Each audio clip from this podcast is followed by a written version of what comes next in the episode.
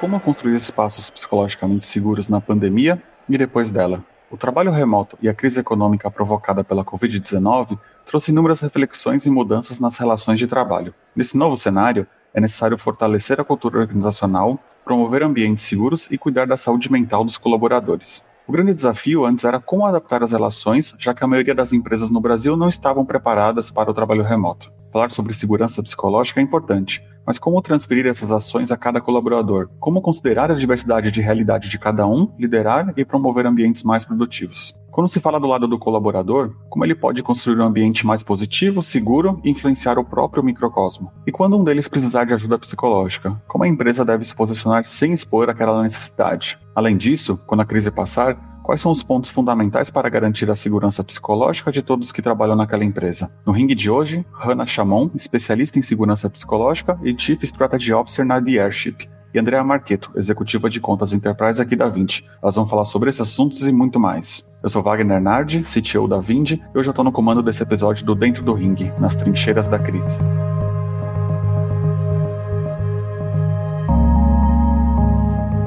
André, você poderia falar um pouquinho mais do seu papel aqui na Vind, de onde você veio, para onde você vai? Posso, posso sim.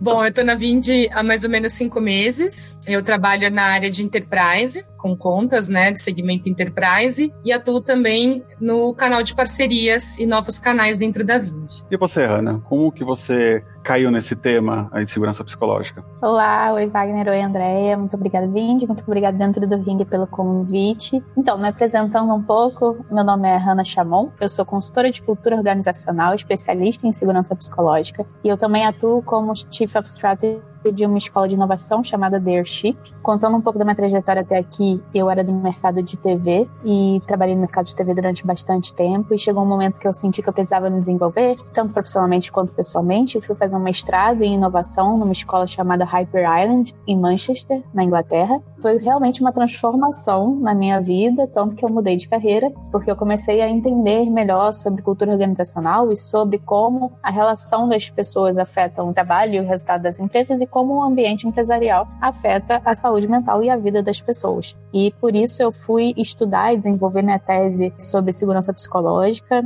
e eu fui para os Estados Unidos desenvolver minha pesquisa e eu trabalhei junto com um autor e PhD chamado Timothy Clark. Ele estava finalizando o livro dele chamado The Four Stages of Psychological Safety, que foi lançado esse ano. E voltando para o Brasil, foi isso, né? Eu comecei a dar mentoria, consultoria, facilitar workshop, facilitar palestra. Estou dando muita palestra agora nesse momento que a gente está falando sobre a importância de construir segurança psicológica nos ambientes empresariais. E eu acho que esse é um pouquinho sobre mim. Como é que você define segurança psicológica? O termo não é muito conhecido, né? Infelizmente não é muito popular e eu até tenho esse trabalho de tentar democratizar e trazer o conhecimento sobre o termo em português mesmo. Então, o termo surgiu há muito tempo atrás com a mãe da segurança psicológica chamada Amy Edmondson. Ela é uma professora de Harvard. Então, assim, apesar de ter começado a ficar popular recentemente, esse termo já é um termo antigo, o conceito já é um conceito antigo, mas para Amy, segurança psicológica é a construção de relações inter interpessoais em que as pessoas se sentem seguras para ter voz, compartilharem ideias, expor suas opiniões, questionar, dar e receber feedback, arriscar sem medo de julgamentos ou punições. E eu complemento dizendo que é a construção de relações interpessoais mais eficientes e menos tóxicas, baseadas em respeito, transparência e empatia. E aí você percebe que as definições passam muito por medo. Infelizmente, muita gente já viveu é, situações em que você se sentiu travado no trabalho ou alguma coisa te impediu de fazer uma pergunta. Então, assim, quando a gente fala de medo, às vezes a gente tem uma conotação muito pesada, mas na verdade o medo é tudo aquilo que te trava. Então, às vezes no trabalho você já foi fazer uma pergunta e falou, ah, acho melhor não, porque vamos julgar. Ou então tentar alguma coisa nova e não tentou com medo de errar. Então, infelizmente, o medo está muito presente no nosso ambiente de trabalho e por isso a gente precisa começar a desconstruir esses ambientes de medo. André, você já passou já por alguma situação onde você segurou ali uma opinião, alguma ideia, porque você não se sentiu seguro o suficiente para compartilhar? Muitas vezes. De fato, a gente passa por todo esse processo de construção, né? Eu, por exemplo, tenho né, cinco meses de vinde. Quando a gente começou aqui na quarentena, eu tinha praticamente, acho que 45 dias só de experiência. Então, você passa por essa construção e é uma coisa normal que em qualquer empresa você tenha esse medo de ser julgada, de não ser bem entendida. Então, você vai meio que pisando em novos, mas o que é interessante aqui da Vindi é que aqui é tudo muito transparente. Então, por mais que eu tive já isso em outras empresas, com pouco ou mais tempo, né? Normalmente você tem com menos tempo, porque você acabou de chegar, então é toda aquela construção de imagem. Então, eu lembro que eu brincava muito, né, com o Braga no início, falava assim: ah, devia ter falado tal coisa. Ele, por que você não falou? Eu falei, porque eu cheguei agora, né? Tô me segurando. Num tom de brincadeira, mas aqui na Vindi é tudo muito transparente.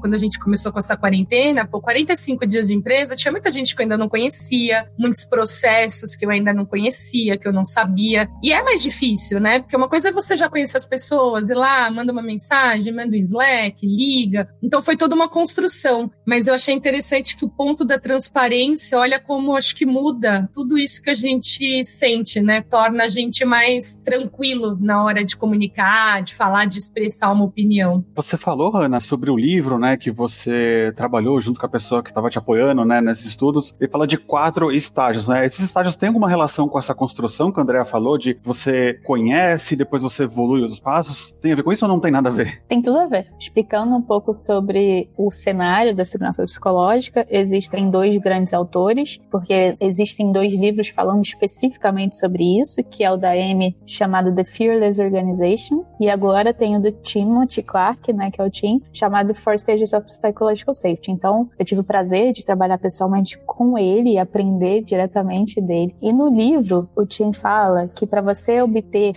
a progressão de segurança psicológica, para você construir a segurança psicológica, você precisa garantir que as pessoas se sintam, primeiro, incluídas. Então, quando a Andrea falou, ah, eu cheguei agora, quando você chega em um ambiente, a primeira coisa que você precisa sentir é incluída. Você precisa sentir que você faz parte daquilo. Esse é o primeiro estágio. O segundo estágio é seguras para aprender. Então, para você fazer pergunta, você precisa se sentir seguro para fazer pergunta. E você só vai aprender se você fizer perguntas, né? Então, assim, o segundo passo é seguras para aprender justamente por causa disso. Porque para você começar a ter iniciativa e aprender, você precisa se sentir seguro. Então, esse é o segundo passo. O terceiro estágio é os seguros para contribuir. Quanto mais você vai aprendendo, mais você está apta a contribuir com o ambiente, a contribuir com o time, a contribuir com o seu trabalho, dar opiniões. Então, esse é o, o terceiro estágio. E o quarto estágio é segurança para questionar o status quo. De modo que só quando a gente chega no quarto estágio, que é segurança para questionar o padrão das coisas, a gente começa a ter ideias inovadoras, ideias criativas, porque a gente começa a questionar a forma como as coisas eram feitas antes. Então a gente precisa entender os quatro estágios como uma progressão, de forma que você precisa passar certo nível de segurança psicológica em cada estágio para passar para o próximo. Eu não consigo, por exemplo, pular já para o estágio de questionamento sem ter os outros antes. Se eu fizer isso, provavelmente eu vou esbarrar em algum tipo de conflito, alguma coisa que não vai me ajudar a progredir. É, porque você não construiu a base, né? Você não está construindo o caminho. A gente fala dos quatro estágios como se fosse um caminho, não é um framework, não é uma receita, como a gente fala de agilidade, existe, né, os steps, não é uma receita, é um caminho. Você constrói diariamente através de práticas. Então, assim, como é que você vai questionar o status quo? Você vai se sentir seguro para questionar o status quo se você não se sente parte do time? Então, provavelmente você não vai ter segurança para chegar logo no seu trabalho antes de aprender, antes de se sentir incluído, ter segurança de olhar e falar: olha, por que isso é feito desse jeito? E do mesmo jeito que as pessoas, o ambiente não vai estar preparado para te dar a segurança e não julgar esse questionamento. Por isso é uma progressão. Sua pergunta é boa em relação ao seguinte: de repente você está numa área e na sua área você está construindo essa segurança psicológica, né, através de práticas do dia a dia. Por exemplo, você já está seguro para contribuir com a sua área. Mas em relação a outra área que você tem que lidar com o comercial, você ainda está aprendendo. Cada relação está em um nível diferente, né? O trabalho todo em relação à segurança psicológica está ligado à construção de relação. E nesse contexto que a gente está agora, né, de pandemia, de home office praticamente forçado, muda um pouco na dinâmica da construção desse nível de confiança, de segurança, ou ele é a mesma coisa que se a gente tivesse no nosso ambiente normal, pessoalmente no escritório? Existe diferença nesses dois tipos de ambiente? Existem algumas diferenças. Vamos pensar num cenário que a gente tinha uma construção de relação de confiança. Então era um cenário bom, um cenário positivo, um cenário seguro para essas pessoas. E a gente tinha uma relação de construção de confiança entre o nosso time de trabalho no ambiente de escritório. E aí a gente foi para um ambiente remoto. Muitos obstáculos foram colocados Porque existem obstáculos de comunicação, existe o obstáculo do cenário que a gente está vivendo, que é um cenário instável de medo. Então, no momento que a gente está vivendo, existe essa diferença porque existem novos obstáculos e novos desafios. Então, nesse momento, para a gente construir segurança psicológica, a gente tem que focar na base dos ambientes seguros, que são construção de saúde mental, porque a segurança psicológica, lembra, ela trabalha desconstruindo o medo. E o segundo passo,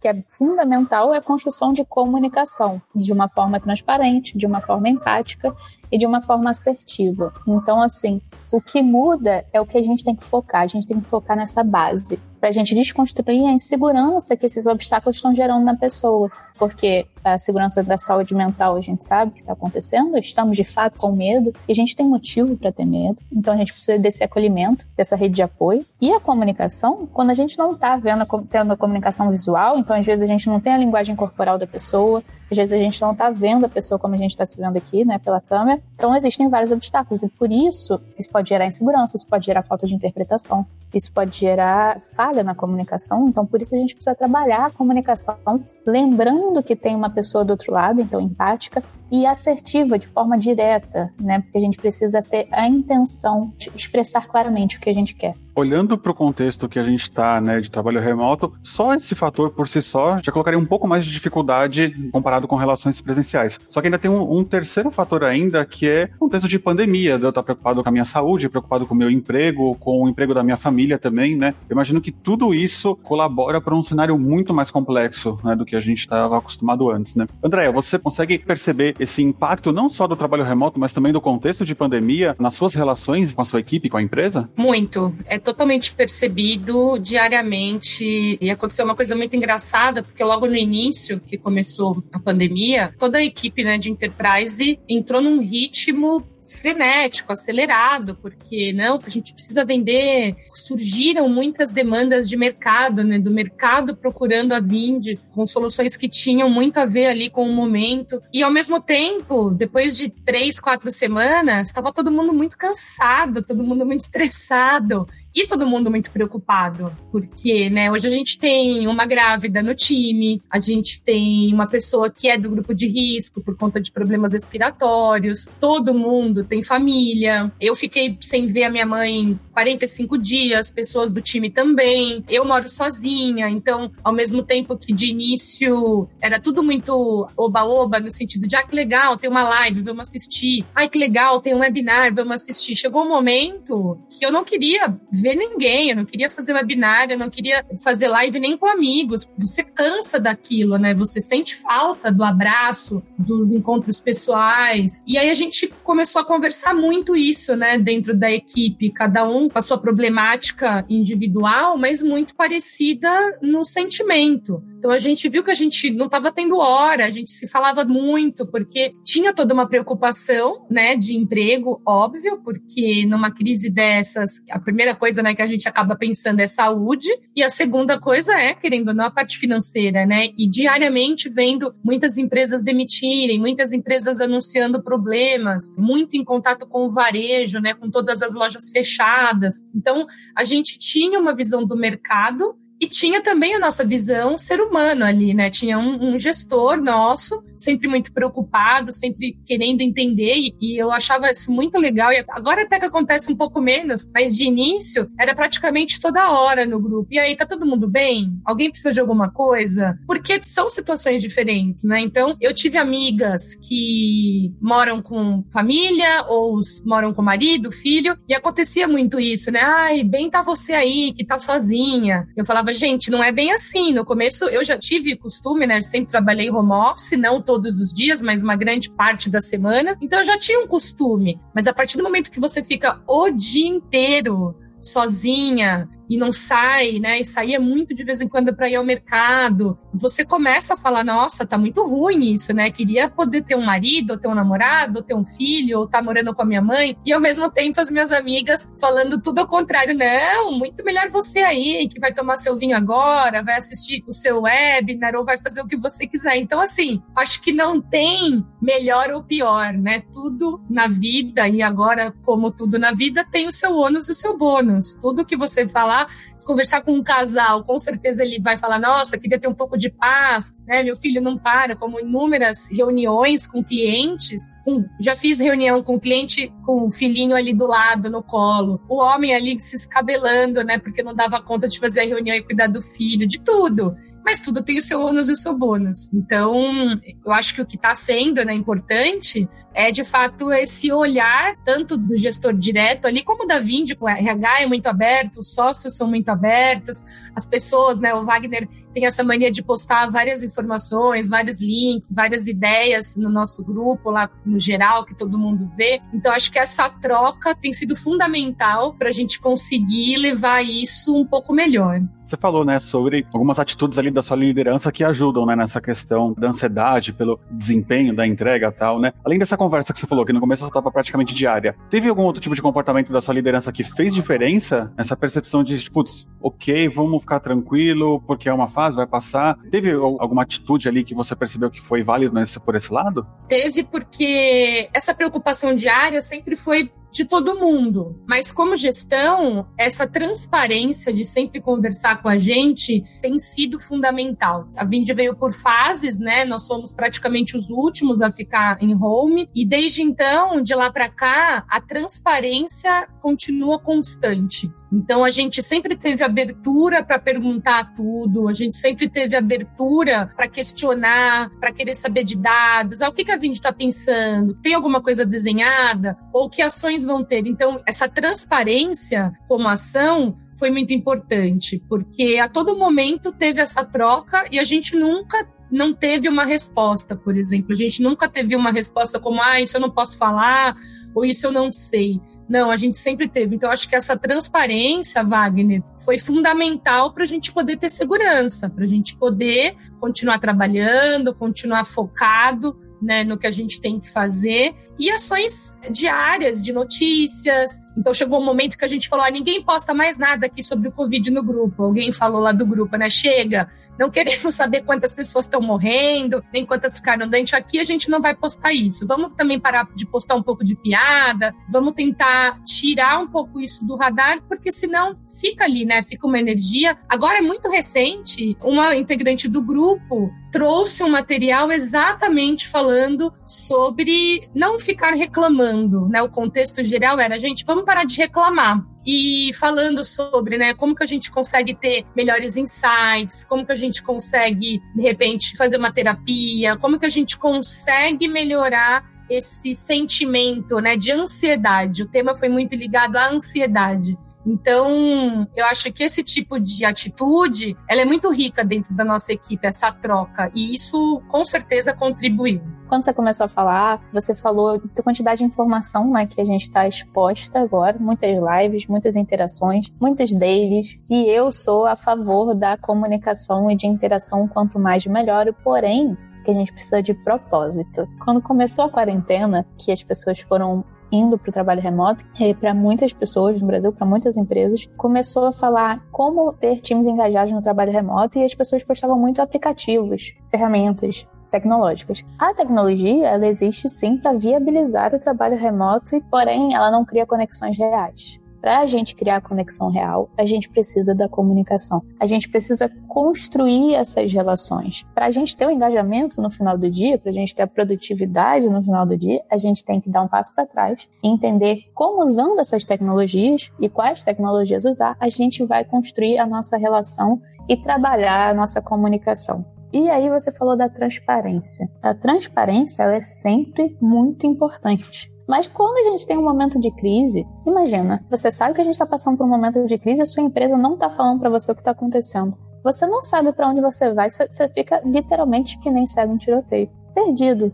Então, assim, se não existir a transparência, essa insegurança só vai aumentar. Não tem nada que gere mais medo nesse momento do que você não saber o que está acontecendo. Então, assim, um, a gente entender como construir conexões reais e beleza, vamos ter interação, vamos ter reunião, vamos nos falar, mas vamos trazer propósito e intencionalidade nisso. Porque senão a gente vai fazer meeting por fazer meeting e todo mundo vai ficar ali, ah, tô perdendo meu tempo aqui, né? E você tem que sentir com o seu time também se eles estão precisando de meeting, se eles não estão precisando. E o segundo é a transparência realmente é essencial nessa comunicação. Para as pessoas entendam, desconstruir essa insegurança do medo de estar perdido. Porque, de fato, estamos com medo de ser demitido, de fato, a gente precisa saber o que as, as atitudes da nossa empresa, a posição da nossa empresa, o que ela está fazendo para que a gente possa também contribuir com essas ações. Então, é dever da empresa, papel do líder, reforçar que o trabalho do colaborador é super importante nesse momento. E o outro ponto que você falou, da questão de vamos parar de mandar notícias sobre o vírus, etc, etc. Sim, a gente precisa saber o que está acontecendo. Talvez no grupo do trabalho essa não seja a melhor opção, porque está todo mundo recebendo em todos os grupos. É uma coisa que fica meio over. A questão de reclamar, existe uma reflexão sobre reclamar. A gente tende a entender reclamar como simplesmente falar e não fazer nada. Precisamos fazer alguma coisa. Precisamos agir com responsividade. Né? A gente precisa responder a isso. Entender como andar para frente. Então, assim, a gente pode falar que não está tudo bem. Isso não é fraqueza, porque não está tudo bem. A gente pode falar, cara, aconteceu isso e compartilhar isso com o time.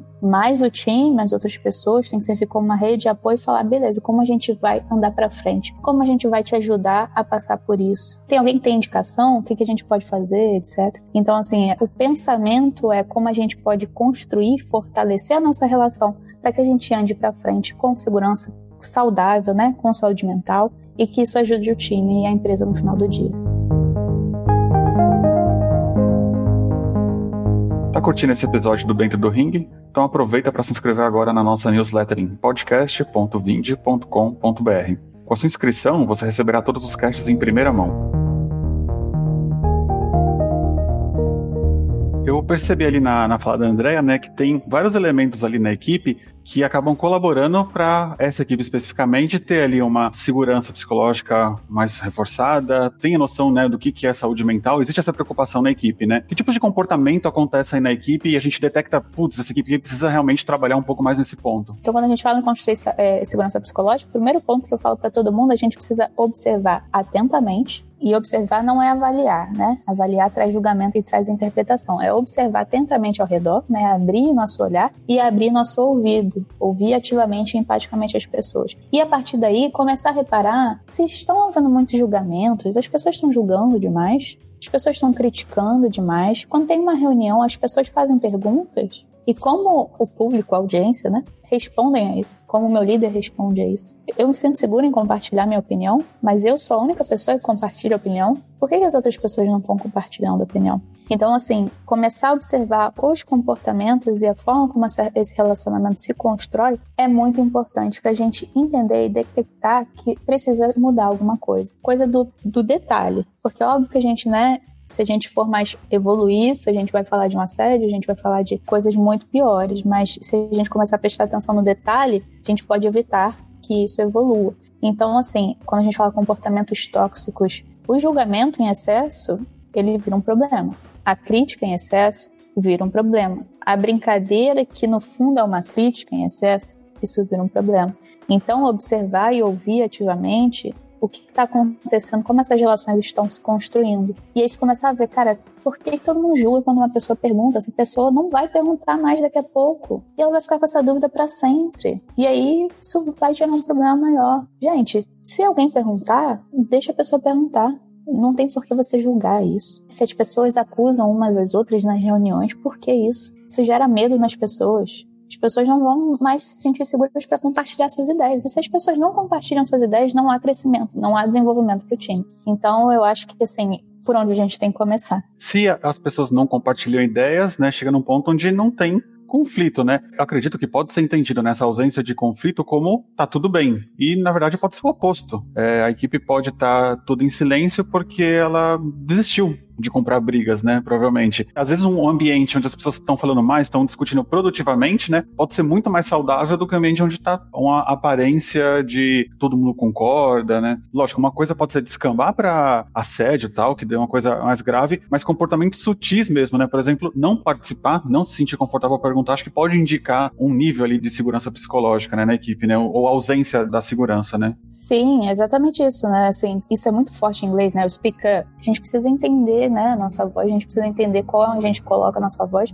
mas chega uma certa ponto da nossa vida que a gente já entendeu. Então, se a gente se ausenta de falar, existe algum porquê ali, né? Existe alguma coisa que nos travou, que teve um obstáculo ali porque a gente não falou. E por que isso? Porque às vezes só tem uma pessoa que fala. Às vezes tem uma pessoa que a voz impõe que as outras pessoas não falem. Por exemplo, um líder ou uma pessoa de referência, porque também existem times que não têm líderes, mas uma pessoa que serve de referência, facilitador, ele precisa promover que as, as outras pessoas têm espaço para falar também. Então, se você vê que uma pessoa nunca fala, convida ela para falar. Mostra para ela que a opinião dela tem valor e é necessária. Convida ela para fazer perguntas. E você falou do conflito. É muito interessante isso, que muita gente confunde que segurança psicológica é evitar conflito. E não é, na verdade, é o contrário disso. Porque o conflito, a gente tende a entender o conflito como algo ruim, porque o conflito, ele muitas vezes é pessoal. E aí, quando o conflito é pessoal, ele tende a ser contraprodutivo e tende sim a ser um problema. Mas a segurança psicológica, ela incentiva a argumentação produtiva.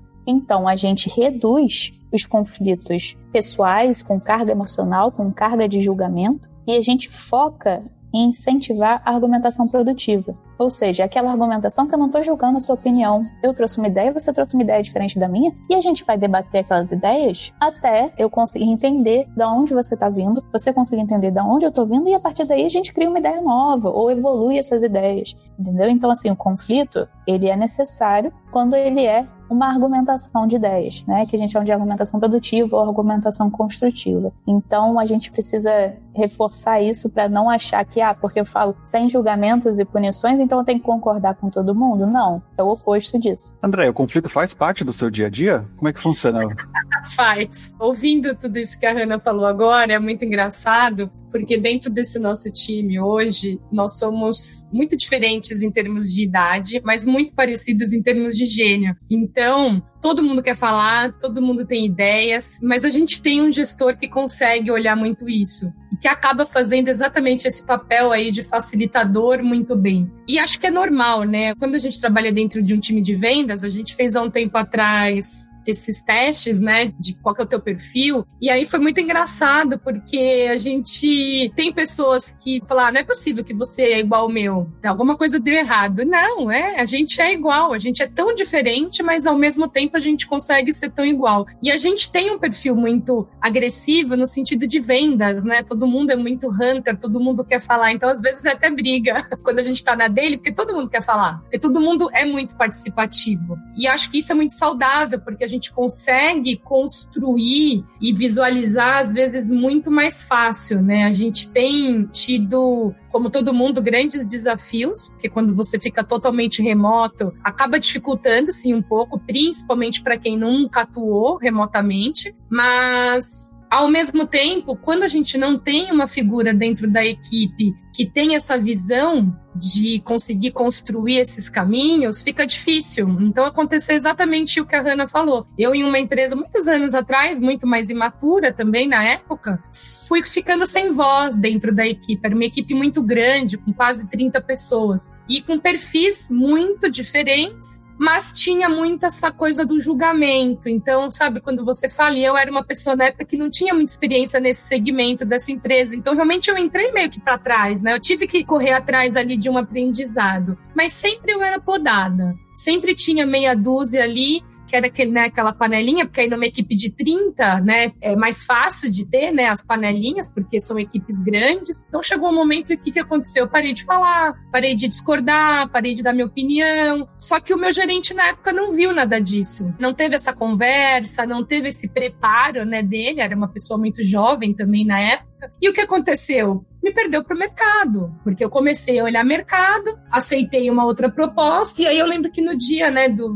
do pedido de demissão ele falou: Nossa, mas você nunca falou nada. Eu falei: Exato, eu nunca tive voz né, nesses quase dois anos aqui, eu nunca tive voz, então eu fui levando, levando, levando, e até que chegou um momento que não, não tá legal, então eu vou sair. E isso é muito importante, né? Porque se esse papel dentro de qualquer equipe, né, de qualquer área, não for um papel muito bem preparado, eu acho que toda a condução da equipe não vai ser também das melhores, principalmente se tiver uma equipe, né, com um perfil muito parecido ou com esse perfil muito hunter, né, esse perfil que quer falar, que quer fazer. Então acho que essa parte da gerência é fundamental principalmente agora nesse momento que a gente tem vivido de crise. Ana, o que, que você falaria para alguém que está, por exemplo, numa situação que a Andréa estava no passado, de estar numa equipe onde ela não consegue identificar o que ela está passando, daí, lógico, ela está escutando esse podcast agora, agora ela passou a entender que, que tipos de ação que ela pode fazer dentro da equipe como colaboradora, já que ela não tem a autoridade né, de uma liderança. O que a André falou é muito interessante, como o papel do líder serve de fato como referência, como guia, e até ela usou o nome gerente. Eu não sei se foi proposital quando ela estava falando dessa época, né? Porque a diferença entre líderes e gerentes né? Líderes e chefes, é, o chefe de fato ele tá ali para dar ordens, demandar e não olhar para a gente como pessoas. E o líder ele tá ali para guiar, para ser referência, para abrir o caminho, para participar. E isso faz toda a diferença. Existem equipes sem líder, mas ainda assim a figura de referência que dá o exemplo faz muita diferença para setar o tom, para setar o comportamento, para sentar as práticas de dia a dia, porque a cultura não é só o valor, não é só a visão, missão, objetivo ou resultado. A cultura é a prática, como a gente chega lá, como a gente chega nos objetivos. Então isso faz toda a diferença. O líder é sim fundamental para a construção dessa relação psicologicamente segura, porque ele vai dar referência, mas, por exemplo, se o meu líder é uma pessoa que reproduz comportamentos tóxicos, ou se o meu líder não olha para a equipe com esse olhar de né, construção de time mesmo, com esse olhar de faço parte disso, e quero desenvolver meu time para construir relação de confiança, não é porque ele não faz isso que eu vou ficar parada esperando alguém fazer, ou pior ainda, que eu vou reproduzir esse tipo de comportamento. Porque ela falou da panelinha. Gente, isso é cultural, infelizmente. Isso é estrutural. Às vezes, quando a gente começa a estudar sobre isso, a gente olha para trás e fala: gente, eu estava no jardim de infância e eu não sabia porque é cultural, isso acontece. Se a gente olha para exemplos, todo mundo tem um exemplo desse. infelizmente isso acontece, isso é um processo que a gente tem que mudar. Eu sou muito otimista que as pessoas estão começando a entender melhor sobre isso. Não faz sentido nenhum ter panelinha se a gente está aqui com o mesmo objetivo no final do dia, mas o que incentiva isso é a competição é muito mais profundo quando a gente vai olhar sobre isso. Mas você, como colaborador, você tem a autonomia, a capacidade e a autorresponsabilidade de criar impacto positivo ao seu redor. Então, primeiro, não reproduz esse tipo de comportamento tóxico, né? Não fica julgando as pessoas, não alastra essa cultura, porque não faz sentido. Segundo, não espera para que alguém faça por você. A gente está dando aí o exemplo mais claro que o mundo é vulca, né? Volátil, incerto, complexo e ambíguo tá mudando o tempo todo e você vai ficar parado esperando alguém fazer alguma coisa para você? Não. Você tem a capacidade no seu dia a dia, nas relações com seu estagiário, com o assistente, com seu time como um todo, construir relações seguras através de práticas de segurança psicológica, CNV, comunicação assertiva. Você tem aí uma porção de ferramentas de comunicação para construir essa relação no seu dia a dia, nas reuniões, na atividade, numa troca de e-mail que seja, porque assim está criando impacto ao seu redor. Você pode não estar tá escalando isso para a empresa, para virar uma cultura da empresa, mas você está melhorando as relações do seu time, das pessoas que estão ao seu redor. Você está dando exemplo, você está criando impacto e assim você está construindo relações mais efetivas e saudáveis. Que no final do dia, isso vai interferir diretamente no seu trabalho. Eu acho que os dois principais papéis, o principal é criar referência e assim ele cria impacto, mas o colaborador tem que ter a consciência da autorresponsabilidade dele, que ele tem a capacidade e a autonomia de criar impacto positivo ao redor dele. Muito obrigado, Hanna. Foi absolutamente esclarecedor. Diria até que catártico. Se você puder compartilhar um pouco dos seus contatos, do que a sua empresa faz, deixar um recado aí para o pessoal que está ouvindo. Eu que agradeço. Vamos falar um pouco dos meus contatos, do contato da Airship. Então, como eu falei, a Airship é uma escola de inovação e transformação. A gente tem programas de cursos, palestras, workshops, hoje em dia online, para pessoa física, então qualquer um pode se inscrever, e para programas corporativos também, trilhas de de educação corporativa, a gente fala sobre inovação na prática, então né, a gente entende que inovação nem sempre é falado na prática, o conceito às vezes fica um pouco raso, então a gente traz a prática e ferramentas do dia a dia para esse aprendizado ir além da sala de aula. Então, hoje em dia, a gente trabalha nos pilares de inovação, a gente tem curso de Digital Transformation, a gente tem curso de liderança, né, que chama Designing Your Leadership, que a gente fala sobre o novo papel do líder no cenário digital. A gente tem curso de Moonshot Thinking. A gente tem agora também o Startup Way. Além dos cursos online, a gente está desenvolvendo uma plataforma de e-learning também. Então, essa é Chip. Quem quiser conhecer melhor a nossa escola no Instagram, é Dearship, e no LinkedIn, Dearship também, The Airship Brasil. E falando sobre mim, os meus contatos, eu estou super disponível para conversar, trocar ideia. Estou dando palestras para empresas também, então empresas que quiserem trazer para os seus colaboradores esse acolhimento e entender melhor como construir relações afetivas através de segurança psicológica. O meu contato no LinkedIn é Hannah Chamon e o meu Instagram profissional é Hannah Chamon underline. E através dessas redes vocês podem me achar, me chamar para trabalho, palestra, workshop e a Chip também. André, também agradeço você, agradeço toda a experiência que você trouxe aí, todo o compartilhamento aí dos casos que você passou. Quer deixar um recado também pra gente? Eu adorei, obrigada pelo convite. Hanna, adorei te conhecer, já te adicionei no LinkedIn, já vou te seguir aqui no Instagram. Eu acho que a gente conseguiria falar uma tarde inteira para mais, né, sobre esses assuntos, é um tema bem interessante. Meu LinkedIn, Andréa Marqueto Passos, também vai estar aí no link do podcast. E contem comigo, quem quiser saber mais sobre a Vind, também fico super à disposição.